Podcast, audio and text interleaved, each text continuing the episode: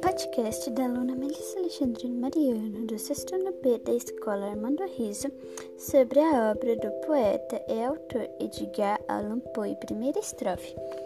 Há muito e muito tempo existia em um reino junto ao mar uma donzela que eu sabia, Annabelle, se chamar donzela em que outro pensar não se via do que ser amada é muito amada.